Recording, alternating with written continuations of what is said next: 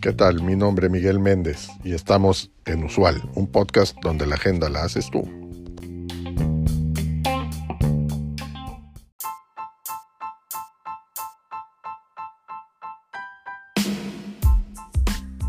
En estos días leí un artículo en Forbes escrito por Scott Krasilov titulado 10 Invaluable Lessons Extracted from Analyzing Every Issue of Time Magazine from 1923 to 2000.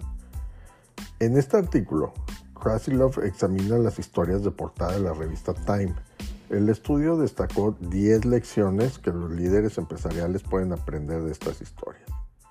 1 Concéntrate en tus clientes. Las empresas exitosas se centran en las necesidades de sus, clientes y ofrecen productos y servicios que satisfacen esas necesidades.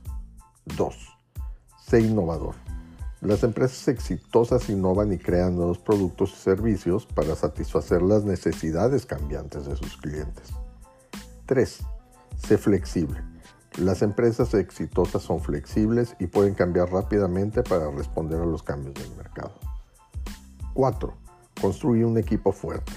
Las empresas exitosas están dirigidas por equipos fuertes y, cohesionados. 5. Sé un visionario. Los líderes empresariales exitosos tienen una visión clara para el futuro y pueden inspirar a otros a unirse a ellos para hacer realidad esa visión. 6. Ser resiliente. Los líderes empresariales exitosos son capaces de superar los desafíos. 7 Sé honesto y transparente. Los líderes empresariales exitosos son honestos con sus empleados, clientes y accionistas. 8. Ser responsable. Los líderes empresariales exitosos son responsables de sus acciones y las de su empresa. 9. Sé ético. Los líderes empresariales exitosos se comportan de manera ética y responsable. Y 10. Sé generoso.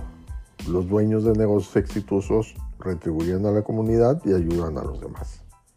Estas son solo algunos de los temas que se pueden aprender en el análisis de todas las ediciones de la revista Time de 1923 al 2000.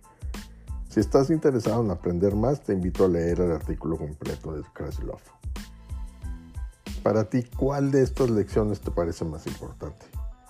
Compártelo, ya sea con mensaje de voz o en los comentarios de este episodio o como mensaje en nuestras redes sociales. Te leemos y te escuchamos.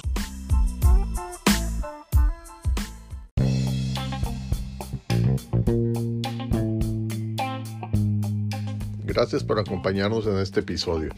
Te recuerdo seguirnos y darnos like. Es de suma importancia para el desarrollo de este proyecto.